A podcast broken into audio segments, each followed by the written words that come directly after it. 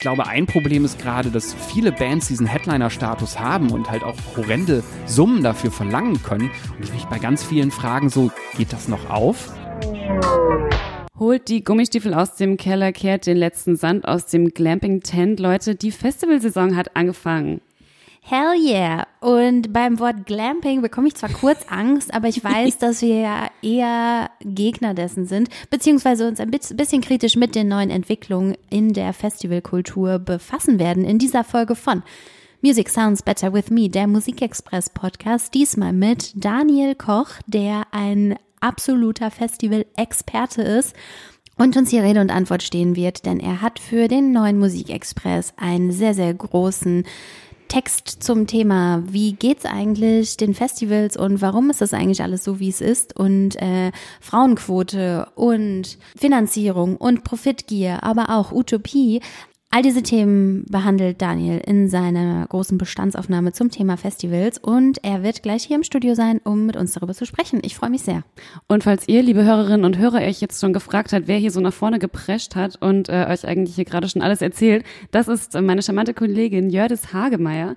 Hallihallo, ja, das war eine sehr schöne Herleitung von meiner wunderbaren Kollegin Laura Aha. Es tut mir leid, Laura, ich bin heute ein bisschen angeknipst. Das ist hier so ein bisschen so, Jördis, das sind noch die Nachwehen vom CO Pop, glaube ich. Kann das sein?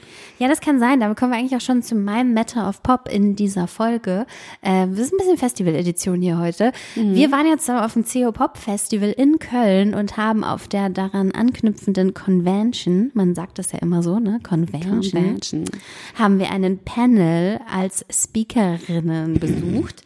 äh, ich höre jetzt auch auf mit diesen fürchterlich ähm, verdenglischen äh, Formulierungen. Genau, wir haben auf einem auf einer Podiumsdiskussion zum Thema Podcasts und vor allen Dingen Musik Musikpodcast gesprochen.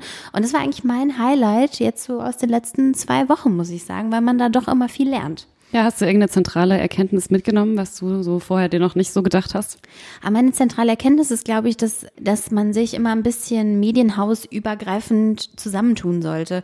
Ich stelle immer wieder fest bei so Musikkonferenzen und Conventions und wie man das alles nennt, dass man eigentlich gemeinsam viel mehr auf die Beine stellen könnte, um ein bisschen diesen eingestaubten Medienbetrieb äh, feucht durchzuwischen.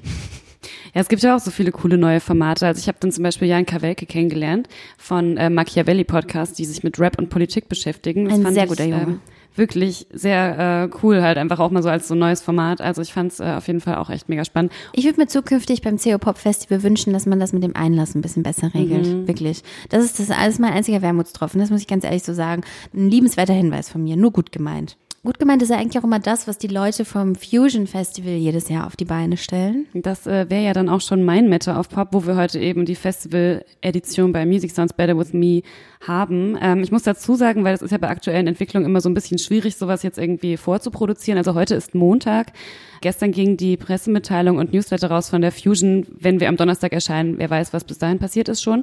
Aber ähm, das war auf jeden Fall mein Aufreger Matter of Pop, weil ähm, das Fusion Festival, also das gibt's ja schon seit 1997 ähm, in Leerz auf einem alten stillgelegten Militärflughafen. Wer das nicht kennt, das ist so ein wirklich ganz altes traditionelles Ur-Techno-Festival. Die claimen für sich, dass sie so einen Ferienkommunismus da erstellen. Also es hat durchaus auch einen politischen Hintergrund, kommen alle so aus dem linken Spektrum und ähm, ist eigentlich super friedlich. Also ist wirklich auch eines der Festivals, wo man am wenigsten irgendwas von hört. So da wird eigentlich fast nichts geklaut, da kommt niemand zu Schaden. Ähm, machen sie, wie gesagt, seit 22 Jahren auf diesem Gelände und jetzt auf einmal kommt die Polizei in Neubrandenburg auf die Idee, dass sie das Sicherheitskonzept der Fusion nicht abnehmen wollen dieses Jahr und äh, bringen die Veranstalter natürlich damit total im Bedrängnis, weil wenn sie das Festival jetzt nicht stattfinden lassen können, dann äh, ist der Verein halt einfach pleite. So und ähm, es ist halt vor allen Dingen einfach auch total bekloppt, weil irgendwie die ganze Zeit ging es halt die letzten 22 Jahre und jetzt auf einmal äh, wollen sie dann tatsächlich auch Polizeistreife auf dem Gelände haben und sowas, was halt einfach dem ganzen Festivalkonzept komplett entgegensteht. Ich erinnere mich noch, als ich zum ersten Mal auf der Fusion war, gab es da noch nicht mal einen richtigen Zaun eigentlich so. Also die sagen halt wirklich, jede Kontrolle ist eine Kontrolle zu viel. Also es geht halt wirklich sehr viel um Solidaritäten, um einfach auch so eine utopische Gesellschaft, die man halt einfach nicht ständig durch Taschenkontrollen und irgendwelche Repressionen da irgendwie in Schach halten muss. Man hat ja vorher auch schon die ganzen Kontrollen, ne? Ich war 2012, glaube ich, das letzte Mal da, fährst mit dem Auto hin und dann wirst du schon auch erstmal auf der Landstraße rausgezogen und dann kommt der süße Hund, der checkt, ob du Drogen an Bord hast. Kontrollen gibt's ja. Die Polizei hält sich vom Festival ja mhm. zumindest nicht vollends fern. Ja, und das ist halt auch der Punkt. Also ich glaube halt eben nicht, dass es um Sicherheit geht, ähm, weil das sagen die Veranstalter halt eben auch, sondern sie glauben halt tatsächlich auch, dass es halt andere Gründe dafür gibt, dass man da irgendwie eingreifen will, weil es halt eben um Drogendelikte geht, wie auch immer. Also da kann man jetzt natürlich nur spekulieren, was da die Hintergründe sind, wissen wir auch nicht. Aber es ist schon ein bisschen fishy, dass das jetzt auf einmal kommt und es tut mir halt wirklich selber im Herzen weh. Ich war jetzt wirklich die letzten sieben Jahre immer dort und ähm, das ist wirklich so ein Ort, wie Gesellschaft eigentlich sein sollte. Und wenn man den kaputt macht, dann äh, finde ich das schon sehr einen sehr großen Verlust. Ja, Festivals sind und bleiben ein hochemotionales Thema. Wer die Fusion retten möchte, kann im Übrigen auch eine Petition unterschreiben auf der Website vom Kulturkosmos. Sie heißt für die Freiheit von Kunst und Kultur gegen anlasslose Polizeipräsenz auf friedlichen Kulturveranstaltungen. Kann man sich sicher mal angucken, in Ruhe durchlesen und wer sich dazu berufen fühlt, sollte sie vielleicht ausfüllen. Das ist sozusagen das Schlusswort für unsere beiden Matter of Pops in dieser Folge von Music Sounds Better With Me. Aber sie leiten inhaltlich natürlich auch schon rüber zu unserem Kerninterview des heutigen Tages, das wir mit Daniel Koch führen werden. Hallo Daniel. Hallo Jördis, hallo Laura. Und es ist wunderschön, dass er hier ist, denn er wird heute mit uns über Festivals sprechen. Das ist insofern relevant wie in jedem Jahr, weil es langsam wieder losgeht mit der äh, Saison. Aber auch, weil Woodstock in diesem Jahr 50 wird ist für uns ein Anlass, im kommenden Musikexpress, der nächste Woche erscheint, mal eine kleine Bestandsaufnahme in Sachen Festival, Kultur und Festivallandschaft ähm, zu machen. Und Daniel hat dankenswerterweise sich diesem Thema angenommen und darüber einen sehr ausführlichen Bericht geschrieben, der in Teilen sehr essayistisch ist, was mir sehr gut gefällt, weil Menschen manchmal ein bisschen Angst haben, bei dem Thema eine Meinung zu vertreten. Für die, die Daniel nicht kennen, Daniel kann sich vielleicht auch mal vorstellen, wie sieht das aus? Ja, hallo, wie sieht das aus? Ähm, ich habe äh, jahrelang das äh, Intro-Magazin gemacht, war leider der letzte Chefredakteur des Blattes, habe mein Volontariat damals beim Festival Guide gemacht, ähm, mache jetzt ähm, auf Flux FM eine Sendung, das große Ganze mit Melanie Golin zusammen, arbeite für das Applause Musikmagazin, wo wir auch gerade ein Festival-Special gemacht haben, das Magazin von Ticketmaster und berate Marken, die so im Festivalumfeld arbeiten und bin halt ungefähr seit 1994, glaube ich, regelmäßig auf Festivals und habe da eigentlich schon jede Perspektive mal mitgesehen, arbeitend, berichtend und besoffen auf dem Campingplatz schlafend. Da sind wir auch schon mittendrin im Anekdotischen. Das würde mich nämlich mal total interessieren, wenn du eben sagst, du gehst jetzt quasi dann schon seit 25 Jahren auf Festivals. Kannst du dich noch an dein allererstes Festival erinnern und mal ein bisschen erzählen, wie das war? Mein allererstes Festival war, ähm, das muss 96 oder 97, also mein erstes großes, äh, vorher war ich eher nur auf Konzerten, war das Pink Pop Festival in Holland. Und äh, da bin ich mit Freunden, die alle schon ein Auto hatten und so und älter waren und auch viel mehr Ahnung von Musik hatten, hingefahren. Ich wollte eigentlich nur Rancid sehen und Rage Against the Machine, die da gespielt haben und habe dann aus Versehen solche Bands gesehen wie Underworld, die haben da im Zelt gespielt und äh, Radiohead und da war ich noch so angepisst, weil Radiohead vor Case Choice gespielt haben, die ich eigentlich sehen wollte und dachte, was sind das denn so für Jammerbrüder? Ähm, und habe dann viel von dem Line-Up da tatsächlich erst vier Jahre später geschnallt, was ich da alles so äh, gesehen habe. Und das war wirklich ein sehr formidables Line-Up. Und das hat mich irgendwie so angefixt. Aus Versehen ist ein ganz gutes Stichwort. Ähm, das ist ein bisschen die Idee von Festivals. Ne? Man sieht da total viele Sachen aus Versehen. Wir beide haben uns eigentlich auch aus Versehen auf einem Festival kennengelernt. Das auf stimmt. Roskilde, oder das nicht? Das stimmt, aus Versehen. Aus genau. Versehen bei einem Bier. Ja, bei so einem Bier. Das. Und dann beim Moderate-Gig äh, den ersten Schreiberauftrag ausgetauscht. So, so läuft das in der Branche. So macht man nämlich Business, Freunde. Wenn man über Festivals spricht, und jetzt haben wir es auch gerade schon gehört, Woodstock so als die Mutter aller Festivals wird jetzt 50 dieses Jahr, hat ja auch immer total viel mit Mythenbildung zu tun. Du hast das in deinem Text auch aufgegriffen, weil man ja irgendwann denkt so an Woodstock zurück und denkt sich so, ach ja, damals war das alles noch so voll unkommerziell, da gab es irgendwie noch kein Bier-Sponsoring und da war das irgendwie alles noch so hippie-mäßig und äh, alles for free und sowas. Du hast mit diesem Mythos ein bisschen aufgeräumt. Kannst du das mal kurz erklären?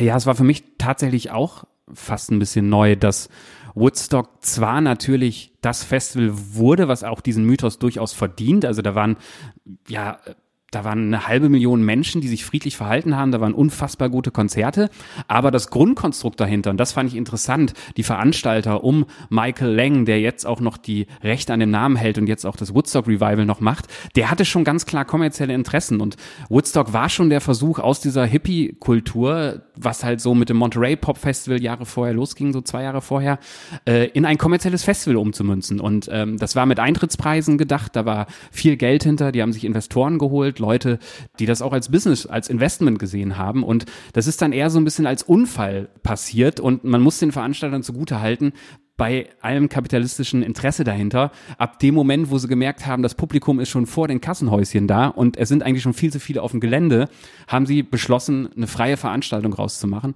und haben sich auch nachher dann sehr bemüht, die Leute auch zu verpflegen. Also es war dann nachher alles frei, aber geplant war es eigentlich anders. Ja, wie wir gerade schon festgestellt haben, aus Versehen einfach mal das Festival des 21. Jahrhunderts quasi erfunden. Du meintest jetzt gerade, das Woodstock Revival findet jetzt statt, aber es hat sich ja jetzt ein bisschen anders entwickelt in den letzten Tagen, dass das ja jetzt auch äh, abgesagt wurde. Was ist da denn eigentlich passiert? Genau, also äh, wie die genau Rechtslage ist, ist gerade relativ spannend. Also Michael Lang, äh, wie gesagt, diese Figur von damals auch, ähm, ihm ist halt ein Hauptgeldgeber abgesprungen. Er sagt, man sucht noch andere, der Ticketverkauf ist halt eingestellt oder gar nicht erst losgegangen. Und das hängt alles gerade relativ in der Luft. Und wenn man sich das anguckt, also ich meine, das ist ein Festival, was auf einer, auf einer Rennstrecke passiert, was irgendwie so anderthalb Stunden vor dem originalen Ort, der ja auch nicht Woodstock war, sondern Biesel, so ein äh, kleines Dorf, so eine kleine Farm. Ja, also das ist natürlich ein, ein Deal mit der Marke. Es spielen so ein paar Restposten, die damals dabei waren, die keiner mehr kannt. Und dann treffen da Santana auf Chance the Rapper und so. Also es gibt Glamping und es gibt, ne, also es wird halt ein kommerzielles Festival in dem Namen. Und äh, ja, also ich kann mir auch nicht vorstellen, dass das Interesse so riesig ist, weil in den sozialen Medien die Kommentare sind nicht so alle so, hey, Woodstock, sondern nicht schon wieder, weil die anderen Jubiläen sind ja auch alle ziemlich in die Hose gegangen.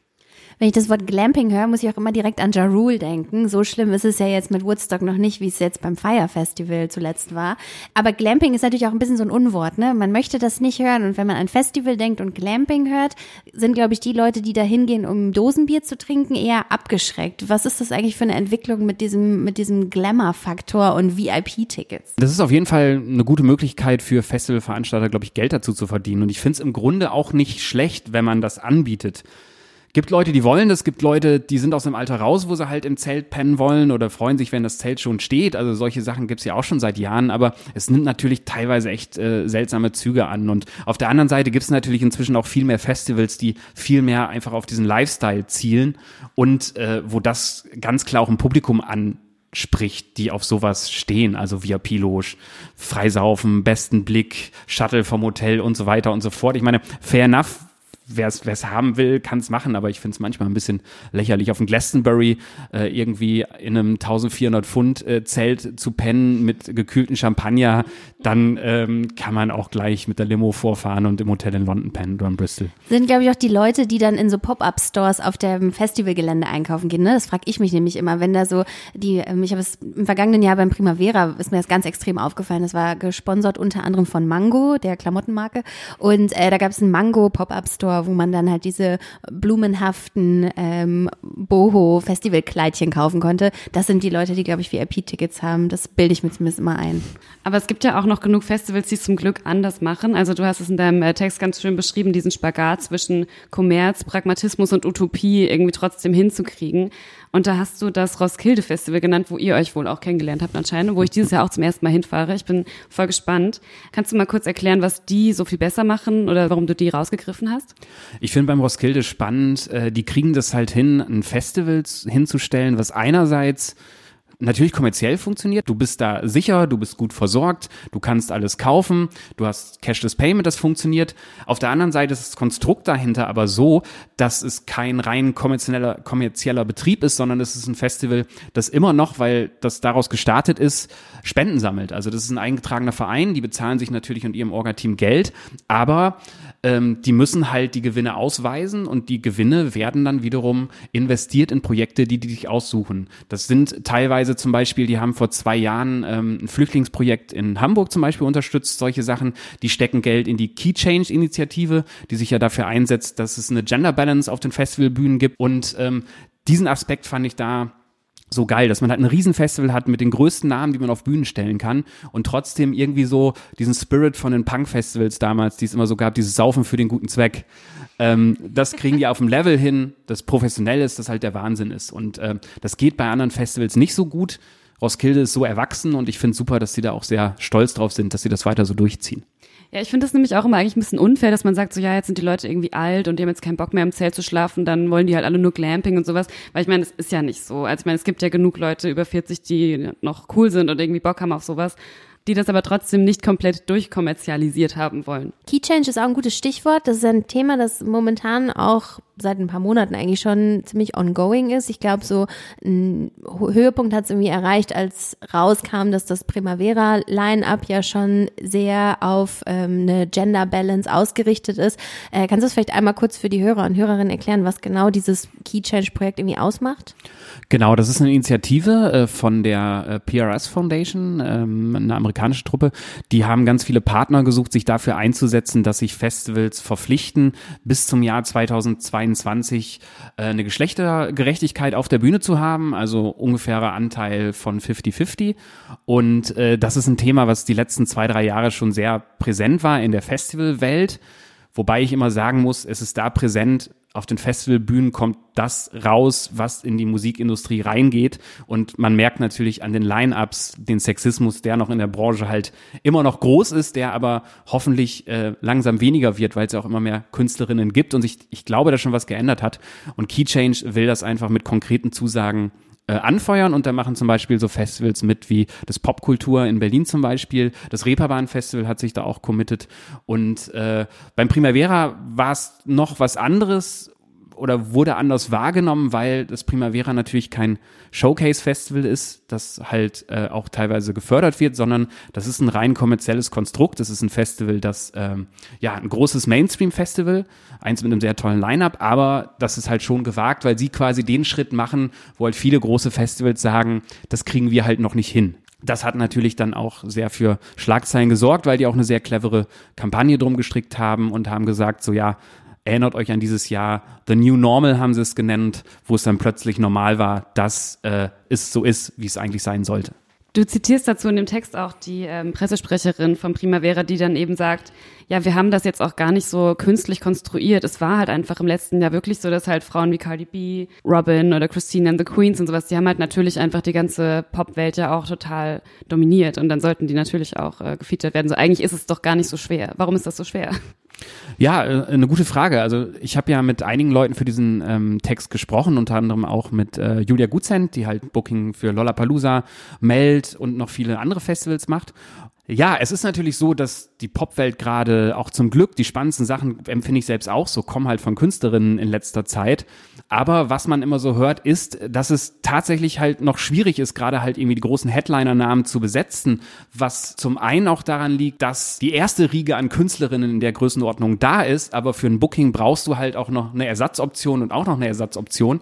Und ganz viele von den Künstlerinnen, die die letzten Jahre so bestimmt haben, die touren leider nicht so viel, wie sich das Leute vorstellen. Natürlich ist eine Solange eine absolute Headlinerin, aber sie spielt halt auch nur sehr ausgewählt. Nicht jedes Festival kann sich Beyoncé leisten. Mhm. Christine and the Queens ist natürlich in Frankreich super und locker eine Headlinerin. Hier wäre es wiederum schon mutig, sie wirklich auf den Headliner-Slot zu stellen. Also zumindest bei so einem Festival, wenn du jetzt Hurricane hast oder so. Natürlich füllt sie das aus als Künstlerin und, aber das ist das, wo halt viele von den großen Festivals halt noch strugglen, dass sie halt sagen, wir brauchen halt eine Garde an Künstlerinnen, wo wir auch sicher sein können, die ziehen so viele Leute, wie wir sie da brauchen. Und das, äh, deswegen war es schon ziemlicher Vorstoß von Primavera zu sagen, so, Leute, geht doch. Ich glaube, das liegt auch manchmal daran, dass die ganze Medienbranche noch sehr vermännlicht ist. Ne? Also das ist, glaube ich, auch ähm, da noch nicht so ausgeglichen, wie es sein sollte, bei weitem nicht. Ähm, was ich mich auch gefragt habe, als ich den Text gelesen habe, ist es nicht auch total schwierig, die Leute, die du da jetzt zum Interview treffen konntest, auch wirklich davon zu überzeugen, dir ein Interview zu so einem ja doch eher empfindlichen, prekären Thema, was so manche Teilbereiche der Festivalkultur angeht, äh, zu überzeugen?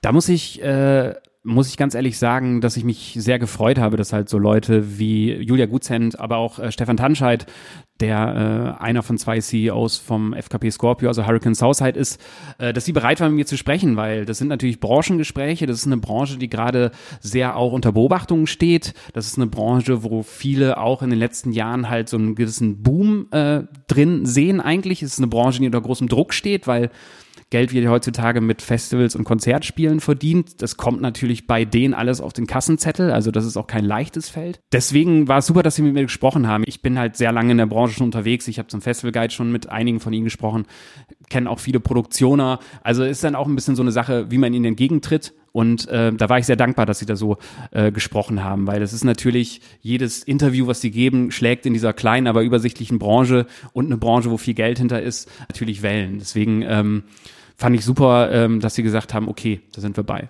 Ich wollte Jördes Einwand, dass du eben meinte, dass die Musikbranche so von Männern dominiert wird, gerade nochmal mit einer Zahl aus deinem Text unterfüttern, die ich echt krass fand. Da zitierst du nämlich den Verein Unabhängige Musikunternehmen und die sagen, dass insgesamt nur 7,4 Prozent in den Führungsetagen im Musikunternehmen weiblich sind. Das ist ja Wahnsinn. Also das hätte ich nicht gedacht, dass es so wenige sind, ehrlich gesagt. Das hat mich auch erst geschockt, äh, weil man ja auch merkt, äh, also Mann als Mann auch merkt, dass das also bei den Schreibenden und so sich langsam zum Glück erledigt. Ich habe es ja auch selbst gemerkt. Intro war halt auch ein 50-50-Team, aber in den Entscheiderrunden war halt immer Pimmelfechten. Ne? Also ich glaube, der Zugang ist leichter geworden, es gibt viele Chancen, aber es muss halt noch viel mehr, dass halt auch große Labels sagen, okay, wir setzen jetzt mal auf eine Chefin. Pimmelfechten finde ich einen sehr schönen Ausdruck dafür.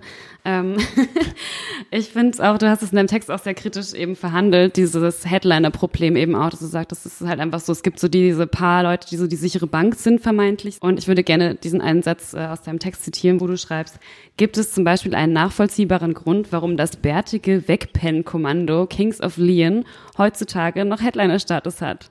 Man muss natürlich sagen, es ist ein bisschen böse. Ich arbeite mich ein bisschen, ich habe mir vorgenommen, in jedem Texten oder in jedem zweiten Text einen Kings of Leon Diss runter äh, zu bringen, weil ich das bei denen wirklich nicht mehr verstehe. Irgendwann kommen die bei dir klingeln, Daniel. Irgendwann ich, stehen ich, die dann nachts. Ich, glaube auch. Dir. Ich glaube auch. Ich konnte schon mal, als sie auf dem Lolla äh, im Tritower Park gespielt haben, bin ich extra vorgeflüchtet und habe dann festgestellt, dass ich ihre Musik auf Zimmerlautstärke bis in mein Schlafzimmer in Neukölln hören konnte. Äh, Folgen dich bis in deine Träume. So sieht's aus. So sieht's aus. Nee, also das war natürlich ein bisschen ähm, polemisch überspitzt, das Beispiel, aber ähm, ich finde es halt wahnsinnig interessant, dass ähm, die Festivals sehr dafür sorgen müssen und sehr viel Geld ausgeben müssen, um halt diese Namen zu kriegen, die oben ähm, auf dem Plakat stehen. Und so funktioniert das, so hat das immer funktioniert. Bei mir ist es aber teilweise so, dass, dass ich finde, da tauchen manchmal Namen auf, wo ich mich frage, warum sind die da noch? Also vielleicht kommt bei Kings of Leon jetzt das Knalleralbum und sie sind wieder da und es scheint ja auch genug Leute zu interessieren, aber ich glaube, ein Problem ist gerade, dass viele Bands diesen Headliner-Status haben und halt auch horrende Summen dafür verlangen können und ich mich bei ganz vielen fragen, so, geht das noch auf? Auch bei welchen, die ich mag. Also es gab auch schon Arcade Fire Spiel auf dem Hurricane vor ein paar Jahren. Mega aufgeregt beim ersten Song kann ich noch bis zum, bis zum Mischpult, ohne mich durchzudrängeln. Und es war nicht wirklich sehr gut gefüllt. Und nebenan auf der zweiten Hauptbühne springen die Leute beim Casper-Konzert von der Pommesbude.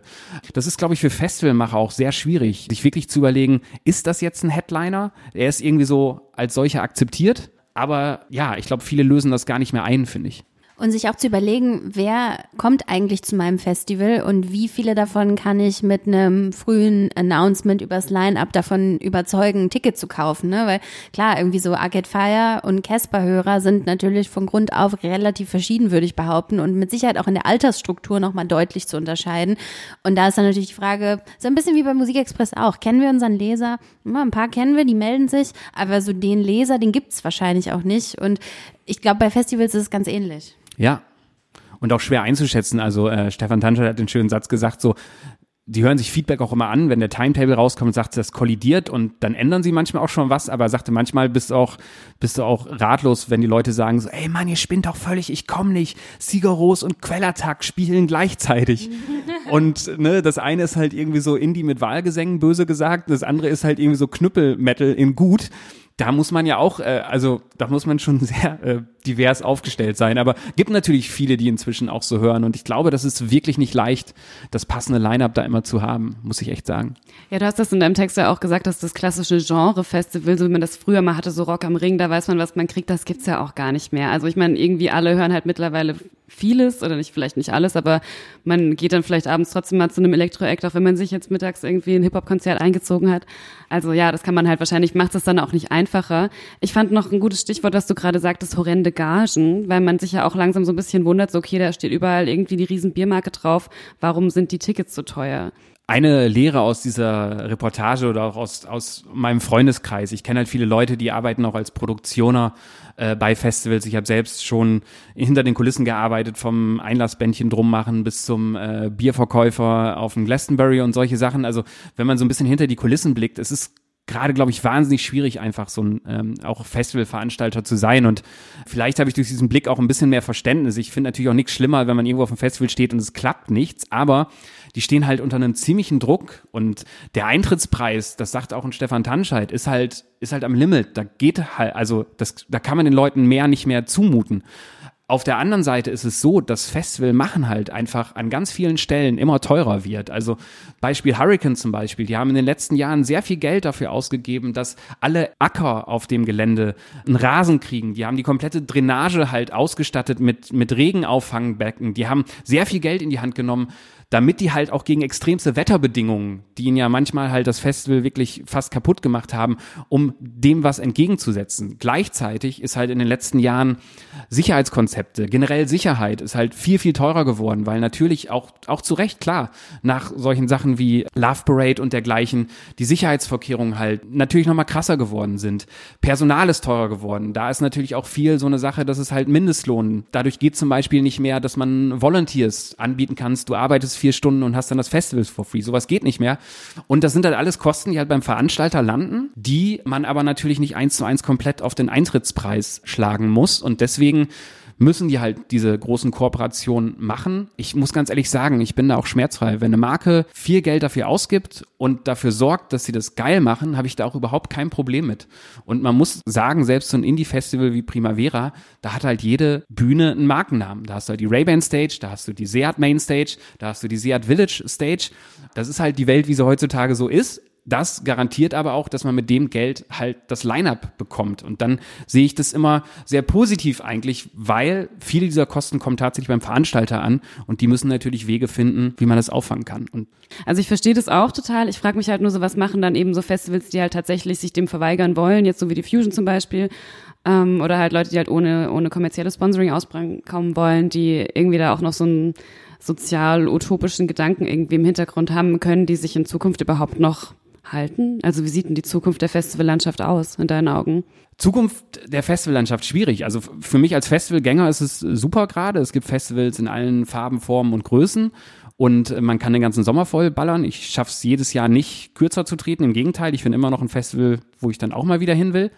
Aber ich glaube, dass in den nächsten paar Jahren wird sich das, fürchte ich, wahrscheinlich noch ein bisschen gesund schrumpfen. Man merkt ja auch jetzt teilweise, dass selbst die, die großen Namen auch immer mal Schwierigkeiten haben, nicht aus dem Stand immer ausverkauft sind. Und ähm, ich glaube, das wird in den nächsten Jahren, ähm, werden wir vielleicht das ein oder andere Festival noch sehen, das sich verabschiedet. Auf der anderen Seite, die Festivals, die lange dabei sind, die sagen auch immer, bisher ging das auch alles in, in Wellenbewegung. Was würdest du denn sagen, welches Festival darf man in diesem Jahr auf keinen Fall verpassen? Uh, schwierig. Äh, Darfst auch mehr als eins nennen. Also ich äh, habe mein erstes Festival schon hinter mir, wie sich das gehört. Ich war schon auf der Rock'n'Roll Butterfahrt auf Helgoland vor einer Woche. Ein sehr gutes Punk-Festival, äh, wo unter anderem Feine Sahne Fischfilet gespielt haben. Äh, und die Mimis und so und russische Punkbands. Ähm, das Festival empfehle ich jedem, aber da kommt man leider sehr schwer rein. Da muss man Vereinsmitglied sein oder Vereinsmitglieder kennen, um dann ein Ticket zu bekommen. Das ist wirklich sehr urig. Äh, dann bin ich todtraurig, dass ich in diesem Jahr nicht zum Immergut kann. Ähm, das Immergut ist für mich, ähm, seitdem ich in Berlin wohne, einfach so der perfekte Saisonstart und ich mag die Leute, die, ähm, die das veranstalten, sehr. Das ist genauso dieser geile Vibe aus Indie-Kids, die einfach mal machen und dafür ein sehr rührendes, schönes Festival hin, hinbauen. Auf der anderen Seite ist der Grund, warum ich nicht da bin, weil ich halt äh, beruflich zum Primavera muss, in Anführungszeichen. Und, äh, wie ärgerlich, wie, wie schlimm, total, wie schlecht es dir geht. Total. Und da freue ich mich tatsächlich sehr drauf und äh, das würde ich, glaube ich, jedem empfehlen, da hinzugehen, weil das Line-Up ist halt wirklich schon sehr spannend. Die haben sehr auf so ein Genre-Clash auch gesetzt. Das kam auch nicht bei allen gut an. Aber äh, da sind wirklich sehr viele spannende Sachen, die auf den Bühnen passieren. Und das wäre so für den ersten Teil der Saison. Ansonsten werde ich auch sicherlich wieder beim Hurricane sein. Ich werde die Lollas nicht ausfallen lassen. Ich äh, arbeite gerade noch dran, dass ich hoffentlich zum Roskilde ein paar Tage kann. Und äh, das sind so. Und Meld ist natürlich auch. Also das Meld hat mir im letzten Jahr so dermaßen gut gefallen, äh, was da auf der Bühne passiert war, vor den Bühnen. Die haben auch ein bisschen geschnallt äh, vor zwei, drei Jahren schon, dass man das Gelände halt noch ein bisschen aufpeppen muss und ähm, das fand ich im letzten Jahr extrem gelungen. Da freue ich mich sehr drauf. Das wären so meine, meine, die erste Handvoll an Empfehlungen. Ja, dann sehen wir uns hoffentlich beim Roskilde irgendwo am Bierstand. Also ich werde ja auf jeden Fall da sein dieses Jahr. Äh, danke, dass du da warst und für die Einblicke. Das ganze Feature kann man sich im kommenden Musikexpress, der am 16. Mai erscheint, äh, in ganzer Länge und Schönheit durchlesen. Es ist tatsächlich sehr lang geworden, aber es lohnt sich auf jeden Fall dran zu bleiben. Danke für die Einladung auf jeden Fall. Bis bald, Daniel. Bis bald. Ciao. Ich gebe zu, ich habe jetzt ein bisschen Bock auf Festival auch. Ich ähm, glaube, dass eine so lebhafte Diskussion das immer bei einem auslöst. Vielleicht ein guter Moment, um auf unsere Spotify-Playlist hinzuweisen, die wir natürlich wie zu jeder Folge des Podcasts immer schön aktuell halten und immer wieder mit neuen Releases und Sachen, die uns gerade durch den Kopf schwirren und begleiten, füttern werden. Ich werde auf jeden Fall auch einen Song von Mac DeMarco da reinpacken, denn das ist meine Plattenempfehlung für diese Folge. Bäh. Du magst es nicht, ne? Laura. Nee. Oh, ich fand das wirklich, also das ist wirklich so Musik, das schlafen mir die Füße ein, wirklich. Also ich habe mir das angehört, das Album. Ähm, sag, überzeug mich doch mal bitte, was daran so toll ist. Ich, ich konnte es im Hören nicht herausfinden. Zum Duell aufgefordert. Ähm, passend ich, zum Thema Cowboy. genau, passend zum Thema Cowboy. Das neue Album von Mac DeMarco heißt nämlich Here Comes the Cowboy. Es erscheint jetzt am Freitag, 10. Mai. Ähm, es ist tatsächlich das erste Album, das Mac auf seinem eigenen Label release. Ist sehr besonders. Ich kann mir vorstellen, denn das macht den Typen auch so interessant. Jeder will ihn besitzen, küssen, anfassen. Und das sage ich auch gar nicht, weil das äh, jetzt als Metapher benutzt werden, verstanden werden sollte, sondern weil er ja tatsächlich bei seinen Konzerten immer mal wieder Fans auf die Bühne holt, die dann mit ihm Schnaps trinken oder rummachen. Oha passiert. Macht er aber, glaube ich, nur mit Männern, weil er ja seit Ewigkeiten mit seiner Freundin zusammen ist. Aber ich habe schon mal Mac DeMarco beim Zungenkuss mit einem Typen auf einer Bühne gesehen. So ist es nämlich schon. Okay. Mhm. Also der Junge ist wild und das hört man seiner Musik insofern an, als dass sie doch immer so einen angenehmen angenehm jungen Spirit hat. Klar, es ist ein bisschen Slacker, Pop, Indie-mäßig. Aber ist, das magst du ja eh. Das mag ich eh. Ist auch bei dem neuen Album nicht viel anders. Ne? Das kann man schon so sagen. Er versucht jetzt nicht Kevin Parker zu sein oder The Weeknd. Ist auch wahrscheinlich gut so. Er klingt immer noch so, als hätte er eine Latzhose an. Das gefällt mir sehr gut und er macht sein Ding und das ist auch wunderschön. Und jetzt, wo doch die Festivalsaison in den Startlöchern steht, kann man sich hervorragend Musik von Mac DeMarco anhören. Deshalb meine ganz klare Empfehlung. Here Comes the Cowboy von Mac DeMarco. Morgen erhältlich. Ich finde ja auch, eine Latzhose ist vielleicht auch eine ganz praktische Festivalkleidung, oder? Ja, total. Latzhosen sehen auch lässig aus. Und wenn das einer tragen kann, ist es Mac DeMarco, der ja auch noch eine Zahnlücke hat. Wie mm. passend. Ja, Stichwort Zahnlücke, boah, das war jetzt aber echt spontan. Ähm, leitet gut zu meiner Plattenempfehlung über, weil ich möchte euch unbedingt das ähm, Album von Jamila Woods empfehlen. Es heißt Legacy Legacy. Und warum ich Zahnlücke sage, ist, ähm, sie ist eine R&B-Sängerin, die sehr poetisch ist und ähm, sich sehr stark auch mit sich selber auseinandersetzt. Und sie hat mir erzählt, dass zu dem einen Song ähm, da singt sie I used to be afraid of myself, irgendwie hit my smile, also dass sie immer ihr Lächeln, Lächeln versteckt hat hinter ihrer Hand, weil sie sich immer so geschämt hat, dass sie eine Zahnlücke hat. Also Freunde, geht regelmäßig zum Zahnarzt, aber lasst euch nicht die Zahnlücken entfernen. Zahnlücken sind super. Abgesehen davon ist die Musik aber natürlich auch wahnsinnig gut. Also das es beruhigt mich jetzt. Richtig gute R&B und das aus meinem Munde, aber äh, weil ich das ja eigentlich gar nicht so feiere, aber das ist äh, alles so sehr rumpelig, jazzy irgendwie. Also die Beats klingen alle so, als wären die nicht aus der Konserve, sondern irgendwie mit echten Instrumenten produziert. Und es heißt Legacy Legacy, weil sie darin ähm, auf zwölf Songs zwölf ihrer Idole jeweils einen Song widmet. Also die heißen dann irgendwie Sun Ra oder Betty wegen Betty Davis und sowas. Also es ist äh, einfach auch eine schöne Geschichte, sich das anzuhören. Auch das wird es dann also in unserer Spotify-Playlist geben. Denkt doch daran, wenn ihr einen guten Moment habt, uns zu folgen, zu abonnieren und uns im Internet lieb zu haben. Wir freuen uns auch immer wieder über Feedback. Gerne per Mail an podcast.musikexpress.de oder über unseren Instagram-Channel. Lesen wir alles, kriegen wir alles mit, freuen wir uns sehr drüber. Und deshalb würde ich mal sagen, hören wir uns in zwei Wochen wieder. Worüber sprechen wir denn da eigentlich? Weißt du schon? Es wird um Spotify gehen, aber mehr äh, sei noch nicht verraten an dieser Stelle. Ein Enthüllungsbericht etwa? Man weiß es nicht. Ich denke, das wisst ihr äh, am besten, wenn ihr in zwei Wochen hier wieder äh, am Start seid. Wir hören uns und freuen uns, wenn ihr wieder mit dabei seid.